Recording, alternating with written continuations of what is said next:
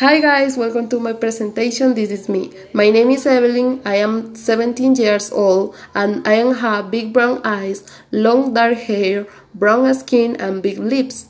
I am a student at Jose Acevedo Gomez School and I live with my mother. My favorite food is pasta and my favorite show TV is Viking.